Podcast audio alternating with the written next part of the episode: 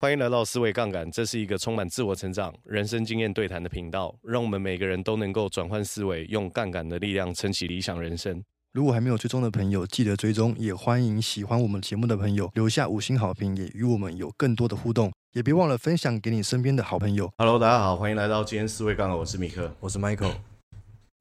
又啊，二零二四第二次录 音。嗯，我们直接切入主题，好，我 们今天的主题要讲状态的问题。状态，为为什么会讲到状态的原因，是因为我最近在跟同事聊天的时候，我发现一件事，嗯，我觉得如果你要把自己工作做好的话，对，尤其是你是接案类型的，嗯，或者是说你是顾问类型的、对业务类型的，对或是老板，是，你都会发现一件事：一个人的状态呈现非常重要。嗯，因为一个人状态好的时候，你会感觉到他比较举手投足之间，可能就有那种自信、对，底气，是，或者是说比较能够产生出那种因为专注而吸吸引人的那种魅力。嗯，因为我觉得这种状态其实是相当重要的。嗯怎么说呢？因为我们之前做业务的时候，一定都会有遇过一个状况，是，就是当有一个 case，或者说你当天状况很差的时候，你真的是不想要跑那个 case，嗯，电话来了取消了，就取消了。 这个其实算是蛮常见的、哦。嗯那、你回过头来这些被取消的 case 的时候，你回顾一下当下的状态，其实你自己状态可能都不是很稳定。对，或者是说可以调整的更好的可地是方。为什么啊、是有因果关系吗？自己的状态不好会间接影响到别人的状态，因为可是这又又是还没见面，我我我，其实老实说，你要跟我讲这个因果关系怎么产生的，其实我自己也不太知道。但是我自己归纳出来，当你状况状况不好的时候，很多时候这些事情都不会如你预期的去发生跟运行。啊，我觉得这个是比较常见的。是而且我自己，我在因为这件事情，我去找了一本书，啊， 调整状态的书吗？对调整状态书。我嗯在想说，到底有没有什么样的方法可以去帮助一个人的状态可以调整的更好？对再去面对一些呃事情之前，比嗯如说我们讲面对什么样的事情，你待会要演讲，对，你待会要面试，嗯，你待会要去谈一个 case，是你要跑一个客户，是这些其实都我我觉得对我来说，最好都是在状态好的情况下去运作，啊，因为如果你状态不好的话，很容易出现一个很很容易令人懊悔的情形，什么情形？就是你讲完话之后，过几分钟你才在想，我刚应该要怎么，哦，我刚应该要这样这样这样讲的，有会啊，早就知道我刚面试的时候就要补这一句话，他就知道我优势在哪。对对对 对对，，早就知道我刚简报再加这个笑话，嗯然后大家的气氛就会更热络。是你永远都是你你我，我觉得我在绝大部分状况不好的时候，都是等到事后结束的时候才在那边懊悔，就是啊啊，这个怎么会这样啊？嗯早就知道我当初就怎样这样子，对对对对对你就很容易陷入这样的状态。对，所以我在去找这个相关资料的时候，我发现一件事：到底什么样叫做最佳状态？对，什么是最佳状态？对，哎这个就是一个问题。嗯其实最佳状态有很多不同人，他们都去表述，甚至我自己在我的 IG 也问大家什么叫做最佳状态。好，所以我们先来看一下大家的定义。有些人说，展现最佳状态就是去除批判、高墙及面具，以便与别人创造一种真实又深入的连结与经验。哦，我觉得这样很不错。那我们来听第二个人，是他怎么说？他说，展现最佳状态就是爱身边的人，享受你为他们付出的一切。嗯，也也对，也对啊。另外一个人他怎么说呢？ 他说：“展现最佳状态就是无论发生什么事情都能做自己，并保持自信。嗯，”啊，我觉得他们其实讲的都很好。对啊对啊，啊，这个作者叫 Amy，就是呃，这个叫他的这本书叫做《知识决定你是谁》，然后我很推荐大家去看他的 TED Talk 的演讲。对，然后我会把链接附在资讯栏里面，然后嗯大家都可以去看。他其实里面在呃，Amy 在这本书里面有讲到，他说展现最佳状态不是假装拥有某种能力，而是相信并展露你自己本身就真的拥有的这一些。嗯，是打破你阻阻挡你流露真实自我的障碍，是巧妙让自己接受你真的有办法做到。嗯嗯，他最后这两句是重点。他说：“有时候你必须别再阻碍你自己，你才能做你自己。啊那所以对，所以要怎么做？所以，所以要怎么做？ 他在呃，这个他在他的节目里面，呃，应该说他在他那个 TED Talk 的影片里面，他是这样子提到，有几个姿势，五个，这五个姿势做完之后会有一个效果，就是你的睾固酮会提高。”嗯你的肾上腺皮质醇会降低。嗯，那你说这个意义是什么？对，这个意义是你的睾固酮提高的时候，你会展露出更大的自信心，嗯好，或者是说这种权势的感觉，你会更有 power，男女都一样。男女都一样。嗯，然后他有一个叫神力女超人姿势，就是呃双手叉腰，然后两两脚围开这样子。啊啊那当然，你在一个地方做这个姿势有点尴尬嘛，啊，你可以去厕所做。你你只需要我我我在跟别人推荐这个影片的时候，我都会这样怎么讲？是你花二十分钟的时间学两分钟的技巧，嗯然后改变一辈子的自信嗯哦，啊，调整状态，是因为。这个基础理论在什么样地方？就是他在最刚开始做这个研究的时候，我们大家都知道，内心的状态会影响外在的行为。嗯，他就在想，那外在的行为有没有可能反过来去影响内在的状态？其实是有的结。果就找到了，哦就是有一些姿势的调整，帮助你在面对一些比较困难的情境之前，嗯，可以去调整好你自己的状态。对，只是因为我们现在是 podcast 节目，不是 YouTube， 看不 到嗯姿势没有办法做给大家看这样子，所以我会很推荐大家可以去看那个影片，嗯因为如果你短短可以用两分钟的时间就可以调整好自己的状态，可以让自己用那种充满自信的态度去迎接所有的挑战的话，我觉得内心的感受一定是会少了很多懊悔，而且会感到富足的。我们在办公室是不是有做过那个姿势，那个神力女超人的姿势？等一下我们在办公室做过森林里的超人姿势，啊，你不觉得真的感觉就是有点不一样？就是就是做完然后再瞎聊的时候会比较跑，比较能量。我我昨天是在演讲之前，我真的有做这个动作去测试，对，因为我我最近其实有一个很重要的任务，就是要去培培训讲师，啊所以我我就在想说，哎、讲师，我发现你站上台，你也很需要要求你自己状态是对的，对我，因为我我自己其实对于我自己讲课的状态算是很理解的嗯，我今天精神是萎靡的 吗？还是其实我是很振奋的？是，还是我是那种准备好迎接挑战的？其实我自己都很知道，嗯因为你你自己在状态不好的时候，我自己的时我自己就常常这样，讲话就变得比较平铺直述，嗯啊，说话的时候可能抑扬顿挫也会变少，啊然后可能也比较稍微懒得讲笑话一点，啊，也比较跳跃式的去分分享。对对你就会比较没有那种同步跟协调的感觉。对，但是你正在状态上的时候，你其实真的会有那种同步跟协调的感是受，是，对，这个是蛮重要的。所以我为什么要去聊这个最佳状态的原因是，我们都可以试图回去回想一下我们过去的回忆，我们是不是都曾经因为没有办法好好展现自己而感到懊悔过？呃，一定有。一定有。嗯所以，呃，我觉得我在这边看到 Amy 写一段，我觉得蛮有感触的。她说，生命其实有很多情况都是在事后之后才发现自己没有发挥所有，表现的淋漓尽致。嗯，那那种感觉会不断吞噬自己，就是觉得懊悔。就你对你看吵架也会这样子，吵架也会这样子，什么意你思？有没有吵完架之后，然后过过一天才想说，早就知道我当时候就回那句话怼他，哦，有有有有有有有，一定有一定有。呃我那时候应该再讲的更刺一点的。我那个时候应该在这个时候绝地大反 攻。对对对，拿出关键的证据，把他压到讲不出话来，这样子，你你一定有这样子过，啊对对对对你就会感到懊悔，然后这份懊悔会把你吞噬，因为你会一直想，一直想，一直想所。以意思是说，我这个是可以去做到不会懊悔的。我觉得应该说，他这个比较容易让你把状态调整好，因为你状态调整好的话，就算你没有达到你要的结果，嗯你也会觉得比较不留遗憾。啊，因为至少你都已经全部都试过了。没错，你想想看哦，假设我们今天是在高中的时候打班级篮球赛，对，你在冠亚军赛的时候，虽然你拿到亚军，但是中间的过程当中有来有往，你发挥自己的全部嗯，啊，你去救球的时候直接扑到场外，对，对不对？然后虽然最后比数还是输了，但是你会觉得我们打对我们打了一场很令我们骄傲的一场球赛，我全力以赴了。我全力以赴了。嗯就像是我我我也不是每一次在跟在台上的时候，嗯，呃，比如说，我觉得都如我预期的结果发展，但是你知道你讲很好的时候，最后结果怎么样的时候，你就不会那么在意，对，因为你知道，就算有些时候状态好，事情也不如不一定真的每一次都往你预期的方向去发生对。但重点是你状态好的时候，你比较不会后悔。那什么时候会造成状态不好？我觉得状态不好要先去检视，我觉得大家可以去检视一下，平常你的肢体动作是不是比较容易缩起来。哦因，为你在没有自信的状态的时候，你会更倾向于不要触碰到别人，或是别人不要发现你，对，对吧？啊，啊，就有有一种是藏的感觉。，对，你不配得啊！我为什么可以在这边呢、嗯是啊，就大家不要看到我啊！是我今天好累哦啊，就我什么都不想讲，我讲出来的话有可能是错的。是，对啊，其实你在开会的时候，有时候也会有这样的状态发生。我我我到底该不该讲这句话？对。我我讲这句话是不是不合时宜？嗯会不会被大家都反驳？所以有自信的时候，状态都是好的嘛。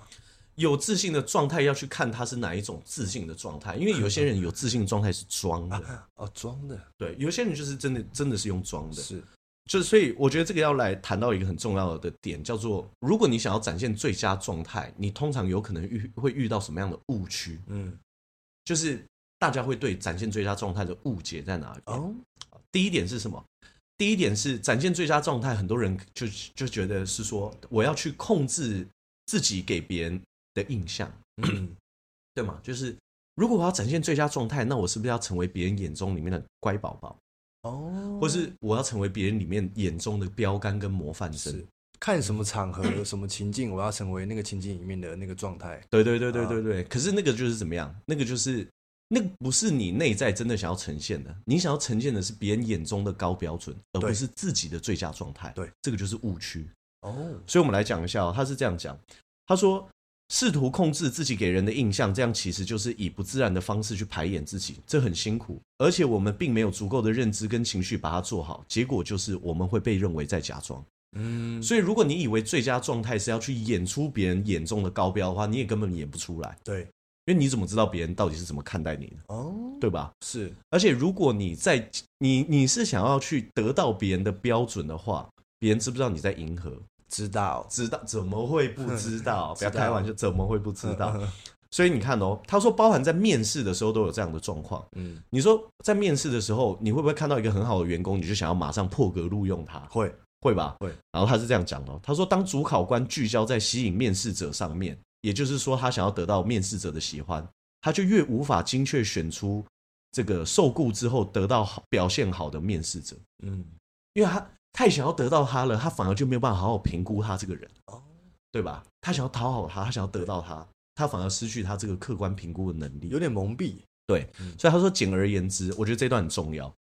不要专注在你给别人的印象，要专注在你给自己的印象。做好后者就可以强化前者，这是什么意思？如果你能够表现出百分之百自己的时候，你就算不在乎别人的眼光，你在别人眼中的分数也会拉高。哦，但是如果你只在乎怎么样在别人的眼中表现得更好的话，你反而两个都可能得不到。哇，这个这个这个中间的平衡是 很难拿捏的。你书里面有说怎么去做这个平衡 吗？ 我还没有看到那边。但是我自己个人认为是，你自己在做好准备，在无愧我心的状态的时候，你呃你说完全不在乎别人眼光这件事情是假的，对对吗？你不可能不在乎。对，但你真正在乎的事情是我真的是不是拿出我百分之百实力？你应该嗯把聚焦点放对。是，对。可是如果太不在乎别人眼光，是不是也会招招来一些比较负向的一些呃视角？我我觉得这完全不在乎也是不太可能。这个就像是我们待会会谈到第三个误区，就是最佳状态是不是就完全不会紧张？哦，也不是、哦，也不是有嗯也完全不是这样，就像是你专注在 focus 你对自己的眼光，是不是就完全不在乎别人对你的眼光？呃，也也不是，不是那个我觉得那个比较像是平衡，你怎么样找到那个平衡点在哪？嗯对对对对对，对嗯，好，所以。 他这边有做个补充，他说刻意控制自己给别人的印象，可能会过度美化自己的计划，对吧？嗯，比如说，今天我是面试者啊，Michael 是面试官，对，那、如果我真的想要控制好你对我的印象，我是不是有可能就过度美化？嗯哎、，我跟你讲哦，我过去明明就是行销专员，然后我跟你讲说，我过去有担任行销总监的经验，对不对？你就过度 美化、呃这过样，度嗯是或者是说，你你想要针对表达力这一段，想要告诉大家你这个是你的特长，结果反而你讲太多话，嗯别人觉得、啊你讲那么多话干嘛？啊，就哦过度表现过了，过了，嗯，因为你只是想说我要在他眼中表现好，对而不是得到自己的认可。是，啊，这个很重要。所以他说，这个就要讨论到自信心，嗯因为我觉得今天的内容有蛮多的知识点可以跟大家分享。嗯他说，真正去展现自己自信是这样，叫做有安全感的高自尊，这个是发自内在的，嗯它其实是不需要外在的认可来壮大，嗯，也不会一发现危机就乱了脚步。有坚实自我价值感的人，会反映在他们处理挑战跟关系的方法既健全又有效，而且他们的态度也会更开放一点。而且通常这样子的状态会很稳定，对，嗯所以为什么说你如果要去跟别人谈话的时候，就有点像是你要跟别人谈利益跟报酬的时候，你永远不谈风险，嗯别人反而会完全失去对你的信任感，是，对吧？对，因为我就会觉得说，他怎么可能做一件事情啊，一百零五个好处，一个坏处都没有，是是是，对吧哦？这不可能摩嘛扣零你你说做任何事情都有风险存在嘛？嗯就优劣优劣啊，我们常讲银行很安全呐、啊嗯但银行保险只有三百万呐、那、银行又不是不可能会倒，嗯，但是只是这个风险发发生的几率微乎其微而已。对对对我们还是可以很客观去陈述这件事，是对吧？啊，所以这个就是你对一件事情真的有自信，你就不需要自大，你就不需要过度包装，是对吧？因为自大不过只是不安全感的淹没而已。啊，对，你看看哦，我我们自己出去，比如说有时候哎认识新朋友，嗯有些人不是就相对比较喜欢短音，对不对？嗯嗯吹牛、自大，自大，嗯或者说永远只跟你说我认识谁谁谁对谁对对对谁对谁对，那个谁我很熟对对对，啊你到底是 谁？对，啊你讲你认识那么多人，啊你到底是谁？你认识谁其实不重要，你是谁比较重要，对啊，这个我们在第一季就已经跟别人讲过，嗯所以他说了解并相信自我认同，你带的工具就不会是武器，那就是工具。比如说我今天要跟你讲我过去做过什么样的经历，我就不需要去啊、批判你，或者说啊那个谁其实也做的很差，我比较好。嗯，你不需要吸那个携带棍棒，对不啊对？夹枪带棒，你不需要，因为你只需要好好展现自己就好。就拿放大镜给别人看自己，对，啊没错。嗯而且自信的人，他其实不需要赢过任何人。这我们之前就跟别人讲过，在我心中，我认为的自信是这样：嗯我是八十分，我很清楚。对，所以你说我一百，我也不会骄傲；啊，你说我六十，我也不会自卑因为我就知道我只有八十分，啊。对啊，我我知道我是八十分，我是不是要就就看到一个人九十分，我硬要赢过他？也不会，不哦，就是见贤思齐啊，嗯我就好好反，呃我就好好反思一下，我在哪个地方可以更突破就好了嘛。对对对我很有自信啊，哦，所以自信你不一定要一定要每次都跟别人论输赢，嗯，对吗？我对我不需要，我知道我是谁是，啊，这个我觉得是一个相当关键的看法。嗯所以他说，自信的人可以改变他人，展现最佳状态，读取他们的想法，整合这些观念，再用来创造一个新的观点，这样子。嗯所以我觉得有自信这件事情，我们要先去厘清。有一些人他其实是装出来的自信，嗯，他的自信是脆弱，他自尊是脆弱的。可是，一开始他在没有的时候，难道不是先装吗？因为装久就像啊，我觉得诚实面对自己才是建立真正自信心的基础。是我觉得这个装可以，因为呃，Amy 这本书其实有一个很重要的概概念，就是用英文讲就是 fake it till you make it，就是你要假装到最后你做得到，对，甚至你要假装到你最后成为他。对，但是我觉得这个假装不是。呃，他的意思是这样，我我认为我解读的是这样，对嗯你明明是一个八十分的人，但你因为状态不好，永远都表表现出五十分、六十分，嗯哼，你要先假装你自己是八十分，把这个扮演好，而不是假装一百分太超过这样子。哦，因为有一些人状态不好，是连原本基础都发挥不了。对对对他要先去做好一个自我定位。所以你意思是说我是一个八十分的人，我就把我八十分演到好，对，那我怎么上去？我要怎么再上到去八十五、九十？我觉得在如果要再上去的话，就是我们讲的，你的才能如果真的想要再往上去，你就是花时间去锻炼你自己的技巧，哦或者是说你真的去扩充你自己的知识啊，或者是说结交更多的人脉。啊所以所以那个差了二十分，就是要用要用平常的一些时间去叠加起来的。对啊，我觉得发挥最佳状态，它不一定是超常发挥。什么叫超常发挥？就是我八十分的实力，我突然到一百哦，这个就有点像考运，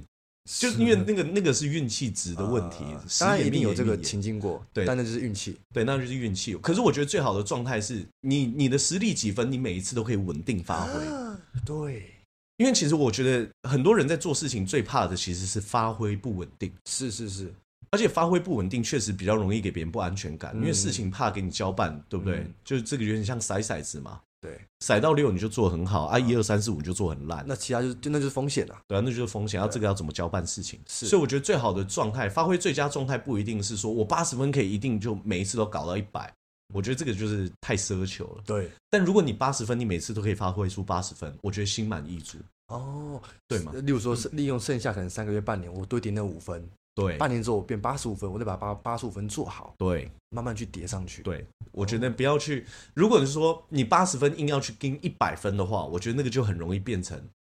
你很怕别人看破你的手脚对，你会陷入另外一个，就是我们刚刚讲的，误区其实很脆弱的自尊状态啊，你怕被别人发现。啊哦，，所以作者就有讲啊，他那个时候在上一个名牌大学的时候，他就出现冒牌者效应啊。什么是冒牌者效应？啊，什么是冒牌者效应？冒牌者效应是这样，就是啊，这个叫冒冒牌者症候群，这个是一九八一九七八年一个心理学家提出的，就是指些指一些成就高的人害怕让别人认为自己是冒牌者，嗯，就是比如说，呃，我来做举例哦，我那个时候大学的时候考上呃我自己心里面的第二志愿，对，那你上去的时候，我靠，旁边的同学都是各个高中书念很好的人，然后跟你是当同班同学，，嗯，啊，你就觉得说我是自己不配在这里，哦，冒牌者对啊，我是冒牌者，其实我其实我会被揭穿，心虚不够对格，，我不等等配啊这样子，因为你看哦，冒牌者他有可能会出现的一些特征包含自我怀疑，无法衡量自己的能力跟技能，哦，或者是说害怕自己不够优秀，然后完美主义。然后自信心下降，跟自我评价很低，这个就是啊冒牌者会出现的状态是啊。看到是不是就可以拿掉？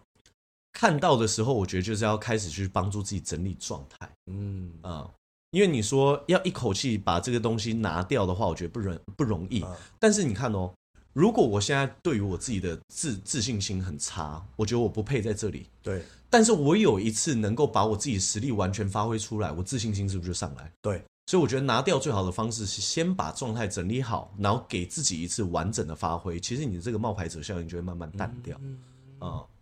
这个其实对我来说是一个蛮关键的思考点。哦，而且其实冒牌者这个症候群是，呃，其实蛮常出现在女生当中，尤其是很多人可能不太知道，高阶工作者出现冒牌者症候群的比例其实也不低哦。蛮多的，就是你身居高位的时候，你才想说，我是不是不配？对啊，啊我怎么会在这里？我真的可 以吗因？为视角太清晰了。你会想说，我在这里是不是单纯就只是一个巧合啊？万一别人发现我很没料怎么办？你就会有这种各式各样的自我猜忌、怀疑。所以是不是可以换个角度想？我已经看到我这一些我我认为不够的地方，我赶快把它补起来，对，呃，我就不是冒牌者了。对你看到自己不够的地方，客观去分析，然后把它补起来，或者是说有一些地方你自己知道，你其实只是实力还没有发挥出来，对，你把它发挥出来，这种冒牌者效应就会渐渐淡嗯淡掉。我相信 Michael 最近应该在最近这一两个月，一一定就有那种强烈的感觉，就是干正常水准发挥， 然后就什么问题就开始慢慢都被捏掉了。 是是我我觉得这个很关键啊所以展现最佳状态最常出现的误区，第二个是什么？啊，是以为只有外向的人才可以展现最佳状态。内向的人怎么展现最佳状态？没有，因为很多人会觉得外外向的人，他们比较善于表达啊，他们那种手舞足蹈比对较对丰对对富对啊啊对，啊对啊看起来比较像是有最佳状态。啊！但内向的人不代表说你你你陈述的，比如说你肢体动作不是那么大也没有关系啊，因为内向的人他其实优势也有很多的细心细心，或者是说我我看到他们研究是这样，他说内向的人他其实是有对领导跟创业非常有帮助的特质哦。嗯，比如说，他们比较能够长时间保持专注力，是对于会造成组织失败的错误决策，他有更强的耐受力，嗯自己的意识比较不需要透过外界认可，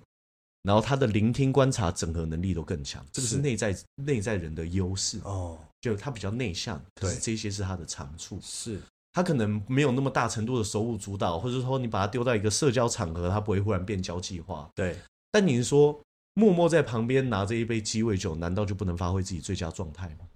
可以可以啊，那个不是重点，嗯重点是你没有站在那边的时候，不断做自我批判，然后最后把一切东西都搞砸，啊对吧？对因为你看哦，你就拿着那边鸡尾酒，因为你其实也不是很很。既不擅长，也不喜欢跟别人主动交际，嗯但你拿那杯鸡尾鸡尾酒在那边晃一晃的时候，你不会自我批判，对你是不是就可以善用你自己比较强的观察力跟整合能力？，对哎，当有人跟你来搭话的时候，你本来就已经有观察到他，你是不是也可以比较知道话题要怎么切？对也可以啊，谁说谁说状态一定要是像外向人这样子，就活泼奔放，嗯你才可以得到你自己最佳状态？哦这个是误区。每一个人都拥有他的最佳状态，好像真的欸就是内向人都会以为外外放，然后比较外外在比较呈现的比较呃活活泼，泼的这样子的状对态是才才是好的，对，有啊张力，有这样张力对不一啊定不一定不一定嗯。就是为什么我要特别把这个拉出来讲的原因，是因为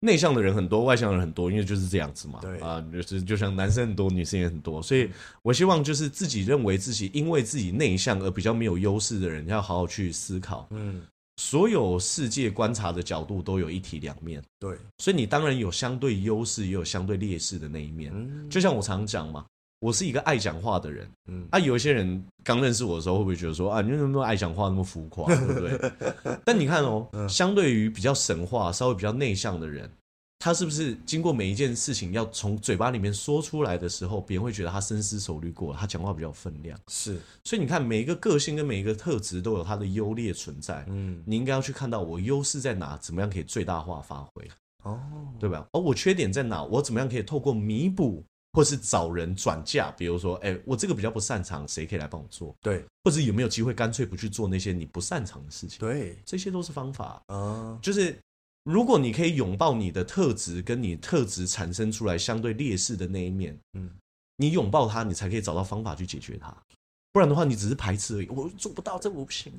排斥状态就会不好对啊，你你对你只要排斥，状态就会不好。啊，你那个负面的那个意识，就对我不要，我不行，我不能，我不可以你。去面对跟拥抱去处理它，就是哎，没事了，对，稳定，没错，嗯没错，没错，没错。对所以你不要去针对你的特质做批判，我觉得拥抱你的特质，承认、接受，嗯那是第一步。是怎么样调整、改进，呃，要做不做，那个就是第二步，是这接下来再考虑。是是是，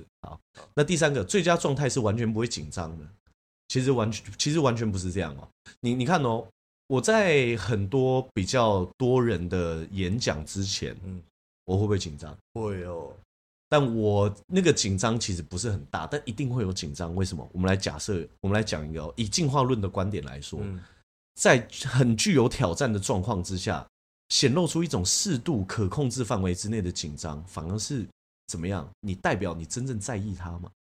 嗯，对吗？啊，你就知道你要处理一个大事，然后你结果完全不紧张，一起派 key， 真对的我吗？就就就坏掉了。啊就是嗯你你看哦，比如说，你说如果都是讲三百人的演讲讲习惯，你不紧张这很正嗯常。但是你讲习惯三百人演讲，忽然来个三千人，你不紧张，哦，这有点奇怪。是是，对吧是？是，所以这个其实代表什么？我们真正危险时，我们还可以保持警觉，然后这也还代表你对这件事情有一种尊重的意味。啊，你看，你三百人讲到三千人，你还不紧张？你看、你到底是不是尊重这个场合？是是是是是，对吧？所以紧张不见得是坏事，紧张不一定是坏啊事，但是我们要把这个前提讲清楚。这种紧张叫做适度跟可控制范围内的紧张。啊， 然后通常这种状态可能还夹杂一点兴奋，对对不。对？就是期待。其实这种状态上上去大概三到五分钟，最顶顶多十分钟，哎，就会慢慢就不见对，了，就缓和下来。开始控场了，对对对对对对对对对，就开始那个最佳状态就开始对展对现对出来对了。对对，然后他有讲哦，他说带着一点点担忧，能够让我们认出真正即将出错的事物，避免灾难发生，嗯，对吧？你就是紧张的时候，你才开始那个注意力会不会放大？啊哎，我要开始注意一些细节。是你紧张过度的时候，你可能会过度，你会批判啊，我怎么会讲这样啊嗯啊啊！我这边怎么拿麦克风这样踩？我刚刚怎么忘记谢谢主持人？你知道吗是是是，你可能会这样。嗯但是如果你是有有带着一点点担忧跟紧张的话，你反而就是注意力会被放大。嗯哎、我记得刚刚他有提醒我走位要怎么走，对啊我要对从对右边啊上台，是而你在脑袋里面预演一下，你反而注意力被放大的时候，你可能这件事情还处理得更好。状态就更好，所以我觉得一切的所有一切都是过于不及都不行，嗯啊，你太紧张也不行，啊，你完全不在乎你就摆烂， 对对对这对对对中庸之道，中庸之道，嗯对中庸之道在哪里嗯这样子。所以他说，如果你觉得它完全不重要的话，那你当然完全不会紧张，有一点紧张甚至会给别人有热情的感觉，因为你在乎啊，是，对不对？嗯对对对对，你要跟喜欢的人告白，你说完全不紧张，这很奇怪这吧？啊感感受怪怪的，你还是会有一点担忧吧？。对，对不对？你说求婚你不紧张吗？这也很奇怪嘛，啊你还是会有一点担担忧嘛，这些都很正常。是，所以我觉得这个就是为什么我们今天要去跟大家分享把自己状态调整好的一个很重要的事情。对，因为我们也希望大家，如果你现在已经身处高位，我或者你还没有身处高位，我们都希望你们都可以有这个充分的配得感，不要觉得自己是一个冒牌者，嗯不要常常对自己说我不配，我只是运气好。嗯我们希望大家都可以把自己的状态整理好，嗯，就是我们不求状态可以超常发挥，但是我们祝福大家在二零二四年的开头都可以按照自己原本的水准，忠实的呈现出来对。最主要是稳定自己的状态，对，稳定自己的嗯状稳定态，，嗯，然后记得去点一下连接。啊、看一下二十分钟的影片，就可以调整好你两分，诶、就看一下二十分钟的影片，你就可以学到两分钟的技巧，你就可以在这些重大的场合跟面谈之前，把自己的状态去做一个好的整理。大家可以实验一下，就是嗯如果有一些重大场合，就是状态比较不稳定的时候，用这样子的两分钟调对整，然后结果会怎么样？哦，可以跟我们分享，没对不错对然后顺便在节目的最最后，就是给大家一个预告，我们的第三季会录制到第三十五集，嗯然后在接下来我们的每一集上架的时候，我们都会在资讯栏位里面有一份问卷。嗯，那问卷的内容会邀请大家去填一下，就是比如说你们想要跟我们去做的 Q&A 互动，或者是说在针对第四季的主题，你们有没有希望特别我们邀请上来的来宾，是，或者是说你有没有希望我们针对哪一个主题去多做讲述？嗯我们都会去听到大家的意见。那我们其实希望第四季的开展是由整个思维杠杆的听众跟我们一起去有一起制作这种感觉，嗯，易成长，对，所以我们很希望可以去收集到你们的声音跟意见。对，我觉得你们的回馈会给我们很大的进步。所以希望大家可以多写 一点，不要吝啬。 对，而且我觉得这个会对我们的节目的丰富跟多元化会很多的进步。对，我们要把这个视角完全展开。对我跟，我我只是我先还是想要卖个关子，我觉得第四季里面真的会有很多很精彩的内容，嗯，包含一些自我肯定的一些语句的录音，嗯然后或者是说有一些每一个月都会有按主题发布的内容。对对，聊的主题会非常的广泛。啊我们希望带领大家可以在全方位、宽广的领域都可以在这个思维上有不同的成长。嗯，真的完全符合我们思维杠杆的这个路线的发展。哇，对， 啊所以如果你真的有很希望敲碗他可以上我们的节目来宾的话，你一定要告诉我们。好，对，我们希望可以在第四季的时候有全新的样貌带给大家。谢谢大家，谢谢大家。拜拜。 thank